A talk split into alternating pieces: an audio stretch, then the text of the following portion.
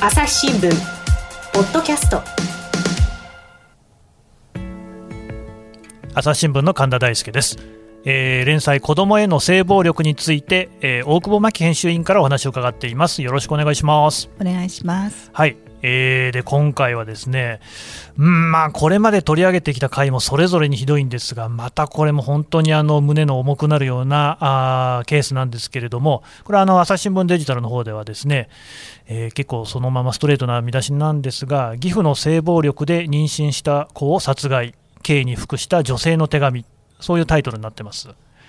えー大久保さん、ちょっとこれ、どういうケースなのか説明していただいてもいいですか、はい、今彼女は刑務所にいるんですね。服役中なんですね。はい、服役中です。うん。で、彼女はですね、えっ、と今はごめんなさい、三十三、うん？うん、33歳っていう。四になったかな？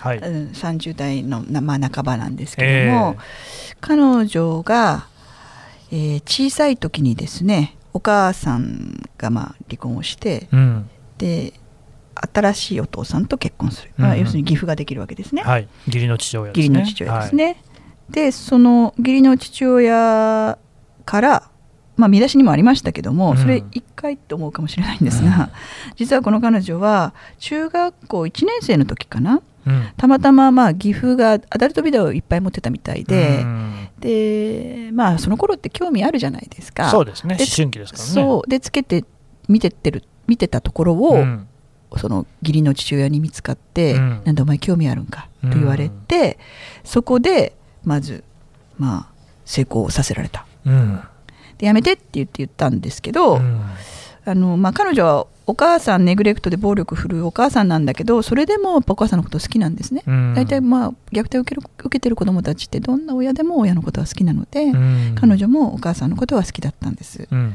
でその義理の父親は「お前せっかく掴んだお母さんの幸せをお前が壊すのか」うん。っていうような言葉をかけてうん。拒否できないようにしてしまうんですね。すね。そうです。はい。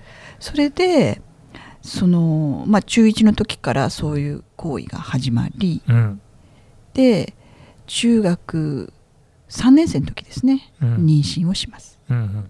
でその妊娠をした時に義理のその父親に相談をするとうん。あそうかっていう反応なんですよ。ああ、それだけ。うん、でただねなんかおろおろすっていうかその流産するように、うんその義理の父親がその彼女の、本当に口にするのもはばかれますが記事にしてありますので言いますが、うんあのゴムのようなものを中に入れたりとかして、うんこうなんとかして流そうっていうようなことはしたみたいなんですけど、できなかったと。うんで結局彼女は自宅の2階で産むんですね。うん。赤ちゃんをね。うん。でそう産むんですけどそうだその日の朝ね中学3年生なのにはい。お父さんのお弁当を作ってたんですね。うん。でお父さんのお弁当を作ってて破水をしてい破水をして、ええ。で生まれそうだっていう時にもうお父さんが「じゃあな頑張ってな」って言って、まあ、働きに行っちゃう。あでそれで彼女は2階で1人で産む。ーうん。で産んだ後あのお父さんに殺せやって言われてたんだっけな育てられないいって言われてたから、うん。結局ビニール紐で赤ちゃんの首を絞めて殺してしまって、うん。ビニール袋に入れてたうん。でお父さん帰ってきて義理のお父さんですけど帰ってきてあそうかって言ってお父さんと一緒にそのまあタンスの中に入れてたんですけど1週間ぐらいして匂いがすごいしてきたので、うん。梅に山に埋めに行ったっていう経緯があります、でもこれで終わらなくて、うん。延々そのお父さんからの性暴力って続くんですね。うん。で彼女はやめてほしいっていうことを訴えるんですけど、はい。その義理の父親からはそれはできないって。俺にとってはもう俺お前は俺の女だからみたいなことを言うわけです。あでまあそんなことしていたらまた妊娠してしまいーますよね、うん。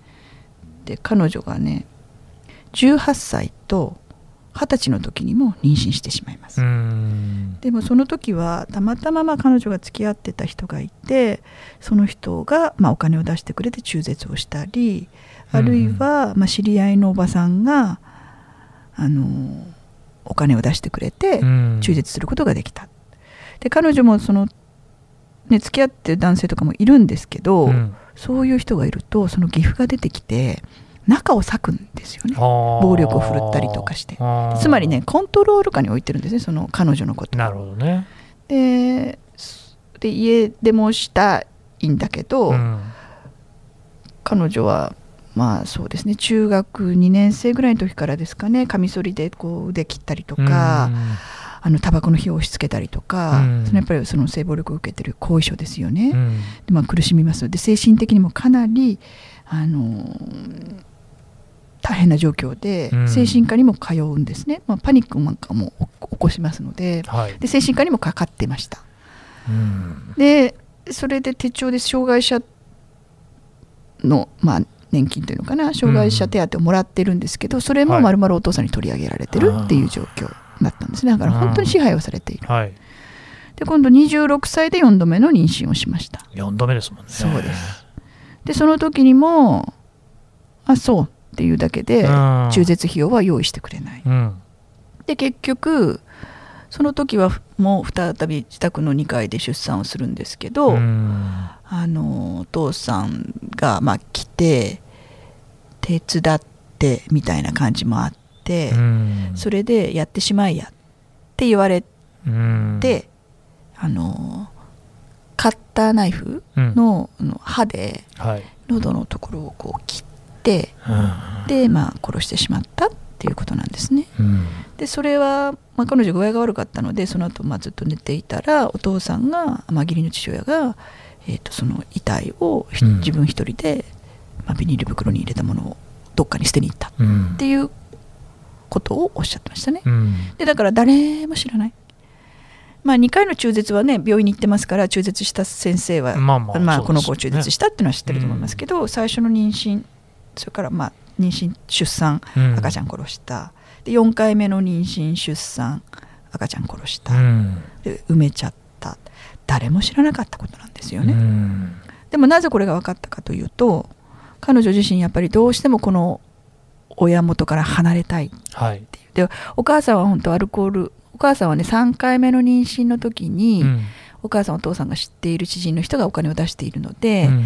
えーっとお母さんにとってはまあ旦那さんですけど義理の父と彼女がこういう経験を関係があるんだってことをお母さん知ってしまいうん。もともとお酒はかなり飲んでた人なんですけど相当お酒を飲みはいっていうことで、まあ、お母さん本当にもうアルコール中毒みたいな感じなんですよね。えでそのお母さんと自分を支配してくる義理の父親のところで暮らしてるわけですからえうん。彼女はやっぱり家を家を出たかったんですよね。うんでそしたら、まあ、SNS で知り合った人がいて、うんうんうんうん。これはまあ県外の女性なんですけど、はい。多分彼女とシンパシーを感じるぐらいなのでその方も何か、まあ、そういうそのなんですかねうん。虐待を受けたとか、辛い経験辛い経験が多分あったんだと思います、うん。これは私の推測なんですけども、うんでそういう意味でそのこの彼女のことをすごく心配をして、はい。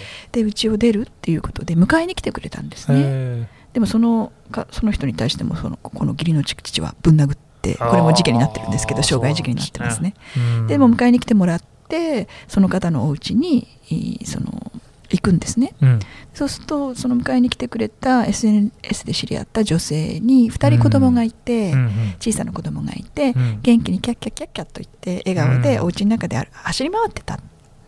でそれを見た彼女が、まあ、自分が手にかけたうん。赤ちゃん、生きてたらこんな風になったのかもしれない。っていうふうに思って、まあ自分のしたことを改めて考えて、うん綺麗になってやり直したいってまあ思うわけですね。で、はいそこでやっぱりその N- SNS でし知り合った彼女にやっぱり安心できる関係だったんだと思うんですけど、ええ。実はと言ってその赤ちゃんを手にかけた話をされるんですね。あそれでまあ自首をする。ーはい。そこでまあ明らかになっていく。初めてその公になったわけですね。だからこれは本当に彼女がそうやって SOS、まあ、SOS でありうん私のやったことこんなことやったっていうことを言わなければうん。誰もわからないことだったんですよね。いやーそうなんですよね。それで彼女は自首をしたので逮捕されて、うん。そしてこのまあ2人の赤ちゃんを殺した罪で今服役をしているということです。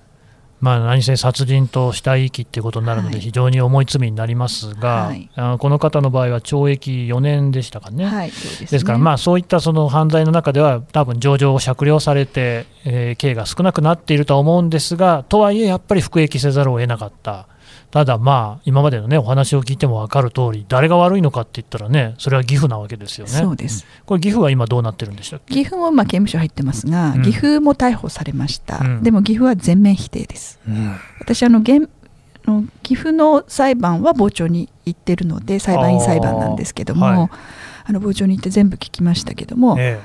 あの子は嘘つきだ。はって言っていてで、まあ、成功してたことは認めています。あ、で女だと思ってたから成功のその性関係があったことは、まあ、岐阜は法廷でも認めているんですけうん。ど、まあ、法廷では認めてないな。法廷ではね完全拒否だから答えませんっていう姿勢を通してるので取り調べの段階でそれを取り調べの階段階でそれをまあ認めていたっていうことなんですけどもでも殺してもいないしは息もしてないと。彼女が勝手にやったことだっていうことを言い張ってます。ででも、まあ、あの最高裁まで争われましたけど、はあ。えー、と彼はずっと黙秘をしていましたけど結局、まあ、さ判決としては懲役8年ということうん。で今刑務所に入っていまあ。罪が認定されたってことですね。はい、そうです。いやーもうなんかここまで聞くだけでも本当にね、もう何とも言えない、いたたまれないというか、重い気持ちになりますけれども、実際にこういうことが起きている、でしかも、おそらくは別にこのケース、特殊な件じゃなくて、他にもあるんですよね。うん、多分知らない間にあるんではないでしょうか。うん。でまあ、そのただ、服役中の女性じゃないですか、はい。で大久保さんはこう取材をしているわけなんですけれども、これはあのどういうふうに取材をされたんですか、はい、これは私は彼女のうん。裁判裁判員裁判の判決がちょっと出てたんですね、はい。新聞に報道されていて、うんうん。それまではこんな事件あったこと全然知りませんでした、うん。これ、まあ、新潟であったんですけど、あのまあ、鍵盤ではかなり大きく書いてあったようなんですけど、うん。まあ、こういう事件ってやっぱり被害者がね、まあえっと、逮捕された彼女自身も被害者ですから、ね。どう扱っていくかってとっても難しいと思うんですけど、判決が出た時に判決を知ったっていうのとあとはい。他紙だったと思うんですけど、他紙で少し詳しく書いてあるのをネットで見たんですね。うん。でそれを見てあれ？これは彼女子供殺したって書いてあるけど、まあ、赤ちゃん殺したって書いてあるけど、うん。彼女が被害者じゃないかと、そうですね。性暴力の被害者だと思って私はこの彼女に取材をしたいなと思ったんですね。うん。それで岐阜の裁判はこれからだっていうことも、まあ、調べたら分かったので、うんうん。岐阜の裁判を傍聴しに行きました。はい。でその岐阜の裁判の途中の証人尋問で彼女が、まあ、刑務所から出てきて、うん。証人尋問であの1日あったんですけど、うん。それも聞かせてもらいました、うんででももうあの刑務所に入ってしまってる方なので、うん。手紙書いてもですよ。そもそもまあどこの刑務所に入ってるかっていうのもわからないわけで。あでだから彼女の弁護士さんあはい。弁護人の方に連絡を取って、えまあ、この子供への性暴力っていう企画をしていて、えうん。できれば彼女とコンタクトを取ってみたいと、うんうん。でもちろん彼女が嫌ならば諦めるので、うん。あのどこにいらっしゃるのか教えてもらえないだろうかといんうん。うことを、まあ、お願いをして、うん。で弁護士さんが多分彼女に連絡をして、うん。えー、と教えてもいいかってことを聞いてくださったんだと思うんですけど、はい。それで彼女のいる、まあ、刑務所が分かり、えお手紙を書いたっていうのがまあ最初のコンタクト。えうん。ででも彼女は、まあ、弁護士さんから聞いてたのかな、うん。あの法廷のあそこに座っていらっしゃったのが大久保さんなんですよね。っていうふうに、うん。まあ、あの傍聴人がすごい少なかったし、だと思う、ね。まあ、一番最前列に座って聞いていたので、はい。あのなんですよねっていうふうに、まあ、お返事をいただいて、うん。その手紙のやり取りが始まったということです。でももちろんその手紙のやり取りをしたいっていうその内容このうん。こういう性暴力についての連載をしていて、うんあなたのことを知りたいんだと。うん。うんどういう事情があったのかっていうことも知りたいし教えてほしいと、っていうことも書きましたけど最初もちろんそういう説明をしてうん。文通が始まるんですけどしばらくは確信の話はほとんどせずに、うん。まあ、今どうしてますか？とか、うん。あの私は今こんな生活をしてるんですけどとか、うん。まあ、そんなこう普通のやり取りをしてで新潟って私小さい時に新潟に住んでたこともあるのではい、糸魚川がこんな印象でしたとか冬はこんな雪が降りますよねとかってそういうもう本当にやり取りを、えーしながら、うん。この記事が出るまでおよそ2年ですかね。2年。はい。やり取りとしては何通ぐらいの往復になるんですか、えーとね、1ヶ月に1回。あの、ね、彼女自身も出せる手紙の数が決まっているのであそうなんですね。そうなんです。なので、まあまあ、枚数も決まってますしはあ。もちろん検閲もされるのでそうですね。えー、と彼女からは1ヶ月に1回ぐらいうん。いいですね。で私はもう少し書いてますけども、あのでも最初から最初書いて返事が来なくてもうん。焦らずにずっと待ってました、ああそうやっぱり立て続けに書いちゃうとやっぱり取材するのと同じでわからないので、うん。しばらくぐっと我慢してどうなってるかなと思ったけどもあのしばらくこう待っていたら、まあ、はい。彼女から返事が来て、ええ。それからは、まあ、やり取りをずっと続けてきたっていう形ですかね。でいっぺん会いにも行ってるんですけど、はい。彼女も会いたいって言ってくれたんですが、はいまあ、刑務所が会わせてくれなかったんですね。ああそうなんですうか、ん、その文通してることも当然知ってるんですけど、うん。彼女の構成に役立つかどうかわからない。悪影響があるかもしれないとかと言われてですね会わせてもらえませんでした。うん。まあそういう刑務所の判断。そうですね。ううん。ん、なので、でだから、そうですね。で、そまあ、少しずつ、こう、手紙のやり取りをしする中で、えー思いを聞いた。うん。で、まあ、あとうん。うん。うん、法廷での証言なんかもあるので、はい。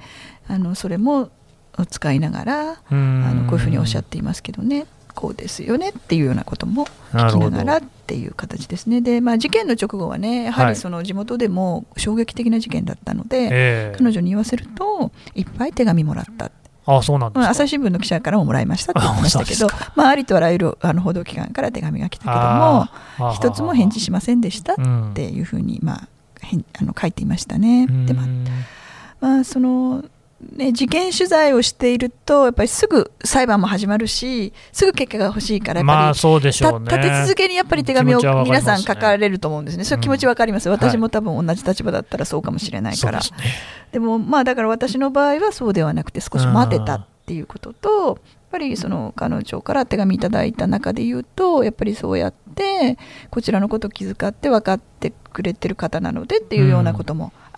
あうん。の書いてくださってましたけど、ありがたくそういうふうに思ってくださったので、うんうん。あのまあ文通ができたっていうことなんですね。でだからまあ時と要するに私が素晴らしいってことよりもではなくてそのたまたまその時期にうまく彼女うんのこう答えれる時期に私が手紙を出したっていうこともあるし、まあ、少しはまあこういうシリーズをやっていてね。あのアプローチの仕方が少しはまあ彼女にとっては不愉快ではないアプローチがうん。まあできたのかなとは思います。あ、あるいはひょっとするとその法廷でね見た大久保さんの姿がおそらく他の記者とはちょっと違ったのかもしれないですね。うん、それは分かんないんですけどね,、まあね。分かんないんですけどでも本当にこう何が起こるか分からないので、え全てが関係してるとは思います、だからこれはかなり本当に奇跡的に私としても奇跡的につながって、うん。お話がお話というか、まあ、文通ですけどね、ええ。ができたなと思っています。ではい。記事は書きましたけど、ええ。今後も文通は続けていきます。それはもうそれぐらいのつもりでないと、なるほどやっぱりやね。り取りできないので。ぱ人と人との付き合いっていうことですもんね。ううだから出てからもぜひお会いしたいですってお手紙書いたら彼女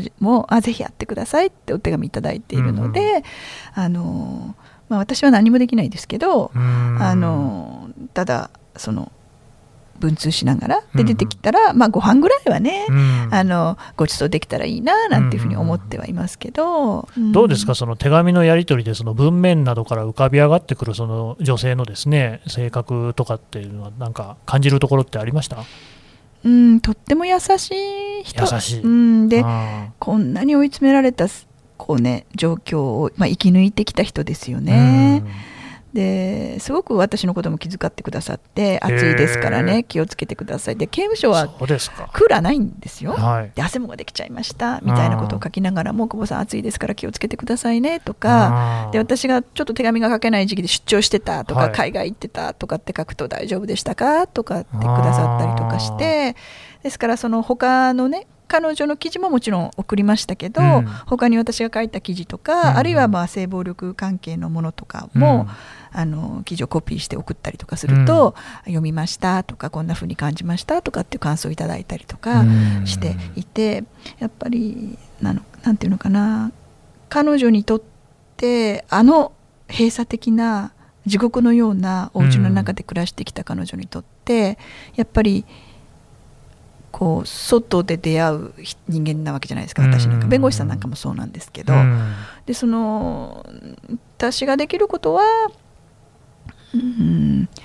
偉そうなことは何も言えないんですけどこうまあ自分が感じて感じることとか自分が知ってることとかを何かこうシェアできるものは彼女と一緒にシェアできたらなっていう思いがあうん。ってで彼女からねチラシを見る要するにスーパーのチラシとか、はい、そういうのを見るのが好きだと。でっていうまあまあですかね。刑務所の中だと買い物もねあの決まったものしか買えないのででね。でしかもその食べ物とかは買えないのでえっ、となんていうんですかね。そういうチラシとかそういうものを好きなんですけどもしよかったら送ってくださいみたいな手紙も来たのへでー本当にローカルですよなんて言っていいですなんて言われてそのうちうん。の本当にあの撮ってる新聞に挟まってる近くのスーパーのうん。チラシとかそういうものを送ったりなんかもあのしました。はい。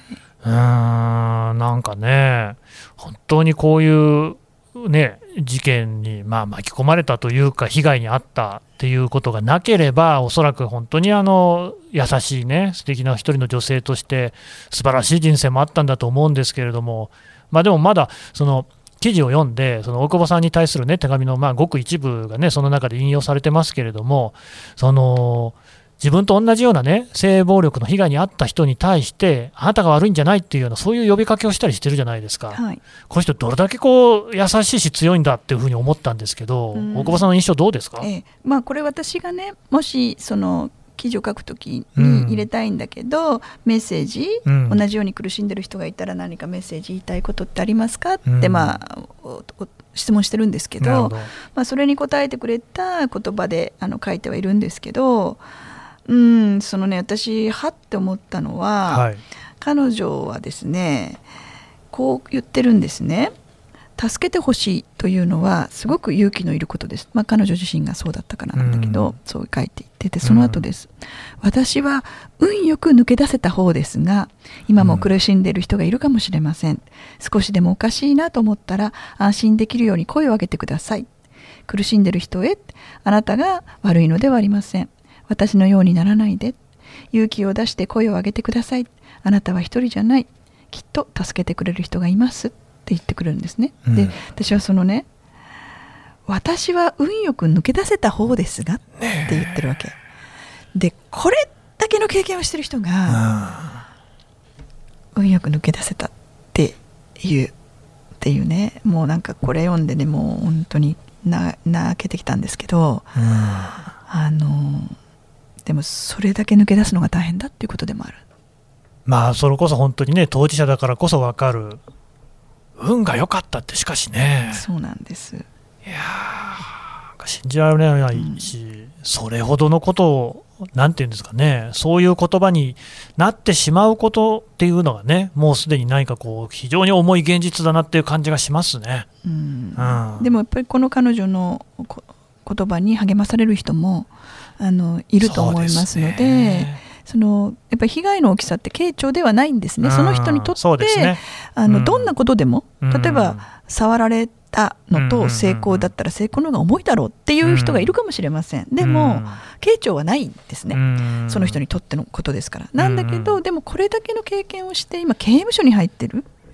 ね。ある意味殺した加害者として刑務所に入ってるわけですからその彼女がこういう言葉かけをして自分は運がいい方だって言ってるそれはやっぱ重いなってそうですね。思います。でやっぱ彼女もね誰か途中で気がついてあるいは精神科も行ってるわけだしうん。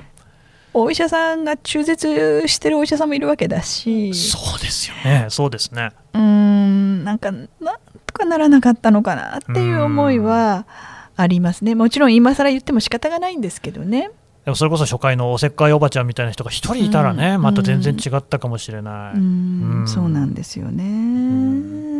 あのまあ、今回ね、こういうケースで、まあ、やっぱりちょっとどうしても一つ聞いておきたいのが、あのまあ、フラワーデモなんかの発端にもなったですね名古屋地裁岡崎支部判決ってありましたよね、はい。これもやっぱりあの父親でしたっけ、あのケースはね。そうですね。からまあそういうその性暴力を受けていて、ところが、まあ、これに対して無罪判決ですかね、はい下ったっていう地裁ではですね。地裁の段階ではね、うん。でまあ、それまた変わりましたけれども、でこれはもう明らかにおかしいんじゃないかっていうふうに、みんなその世間の声が集まったっていう、そういうのがありましたが、ただ、あの時のそういうその判断の根拠になった、その無罪の根拠になったっていうのが、そのえー、と根拠不能でしたっけ、はいそうですね。えー、とこれはすみません、どういうふうにその言葉を説明したらいいですか？あの岡崎のケースは、はい。中学ぐらいから、まあ、成功があって、はい。で意に反した成功であったことは、まあ、裁判で認められてるんですね、なんだけど皇居不能のような状態ではなかったっていうふうに否定をされているっていうことで無罪になったんですけど、うん皇居不能っていうとですねこれ法律用語で難しいんですけど、はい。身体的心理的にあるいはまあ心理的に抵抗することが著しく困難な状態っていうふうになってるんですね。うん。でその皇居不能じゃないっていうふうに言ったのは彼女が専門学校だったかな。とにかくその学費を出してもらってる。はい。親からね。えでそういう状況があるんだから、えうん皇居不能じゃなかった皇居不能とは言えないみたいなあの内容なんですね。うんでだから今のやっぱり法律の刑法での、はいその性暴力を罪に問う規定が、うんあのダメなんですよ。まあでも多分そういうことななんでしょうねつ。まりその暴行脅迫がないとはい、ダメなんですね。うん意に反したそういうことですよね。あの性暴力でも、うんそこに暴行脅迫がないとダメ、うん。あるいは、えっと、皇居不能の状態でなければうん認められない、うん。で故意でなきゃダメなんです加害者が。でいや本人が承諾してると思ってました、はい。とかでは、まあ、認められないし、認められないことが多いですね。最近ちょっとフラワーデモの影響で変わってきてはいますけども認められないですし、うん。あの大体でも性暴力を受けると固まっちゃうんですね怖さで。ですから、その普通だったらねよく、まあ、一般の方もねそんなに嫌だったら蹴っ飛ばして逃げてくればいいじまあゃんっ ねそういう人もいますよね。言われるがちなんですけど、うん。本当に恐怖を感じると固まって逃げられないっていう、うん。フリーズっていうんですけど、うん。フリーズしてしまうんですね。うん。でそれがやっぱり分かってないしでフリーズして抵抗してないとうん暴行脅迫なかったし、うんうんうんあるいは皇居不能の状態ではなかったっうん。ていうことになってしまうっていうことになっていて、うん。ですから今この刑法の性犯罪についての規定を見直してほしいっていう運動がまあかなり盛り上がっていて、うん。えー、と法務省でもあの検討会が今うん。始まっている段階ですね。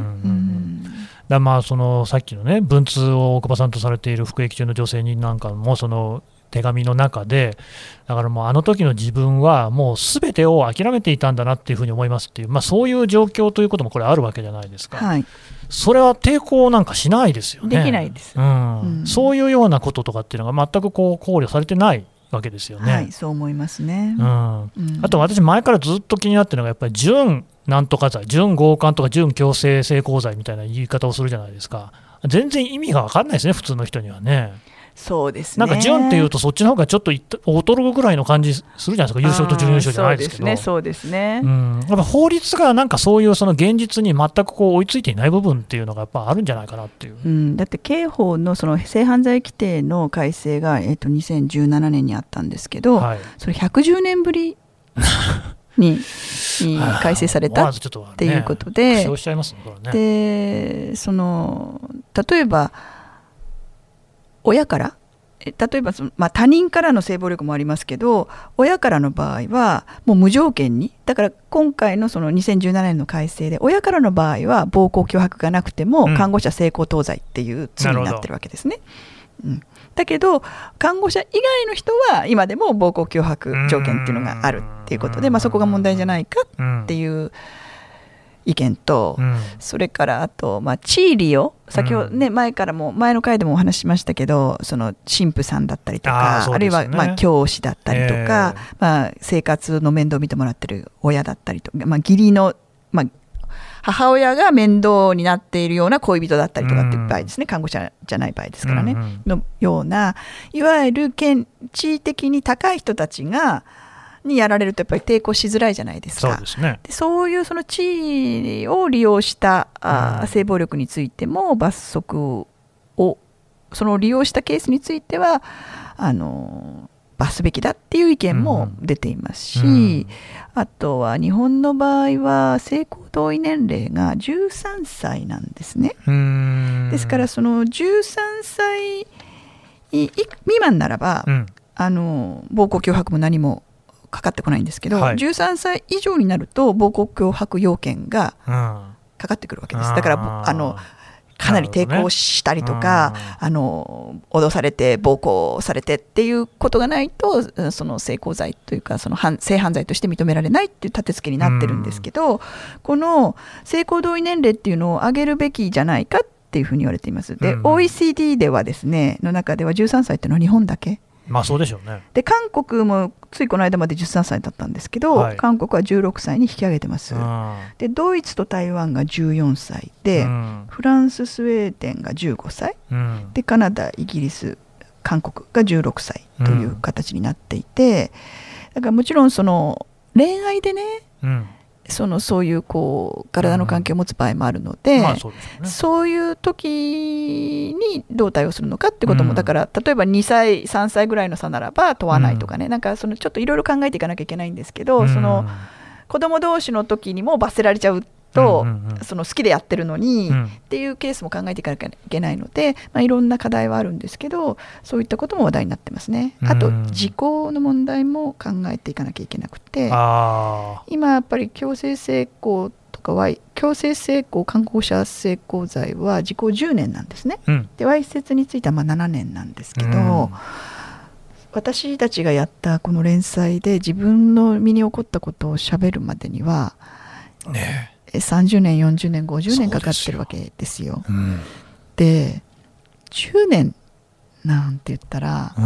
もうまだ本当にこう被害を受けた苦しみの真っ只中にいてうん。そのことを喋れないっていうことがすごく多いと思うんですね。あまりに短すぎますよね。そう。ですからその時効は撤廃してほしいという声も今上がっていて、うん。でまあ、少しずつその、まあ、議論が、まあ、検討会でですね、してますのでどこまで行くのか、でもでも法務省もまあそのね MeToo 運動とかフラワーデモがあって、え。結構当事者からの聞き取りヒアリングなんかもしているので、あのーちゃんとした方向で改正されていくといいなって思いながら見守ってはいるんですけども。まあ、その法務省なんかもね、そういうその世論というものに対しては、結構、意外と敏感なところもありますんで、ああいうのがね、声を上げていくっていうのもすごく大事なことですから、いい方向につながっていくといいと思いますが、まあ、それにしてもね、本当にこういう被害っていうのが、あのこれ、たまたま事件化してるんですよね、運がいいっていうふうに女性は言ったけれども、いや、違う、あなたが